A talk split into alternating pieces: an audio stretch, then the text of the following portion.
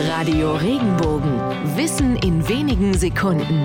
Alltagsfragen leicht erklärt. Warum werfen wir das verprasste Geld aus dem Fenster hinaus? Schon wieder neue Schuhe, schon wieder das neueste Smartphone. Und auch das Auto darf ein bisschen teurer sein. Genauso verhielt es sich auch mit dem Kaiser im alten Rathaus in Regensburg. Aus einem Fenster, in dem er sonst stand, um sich vom Volk auf dem Rathausplatz huldigen zu lassen, warf er Münzen aus dem Fenster für die Armen im Volk. Da es sich bei dem Geld aber um Steuergelder der Bürger handelte, sagten sie zu Recht, er wirft das Geld zum Fenster hinaus.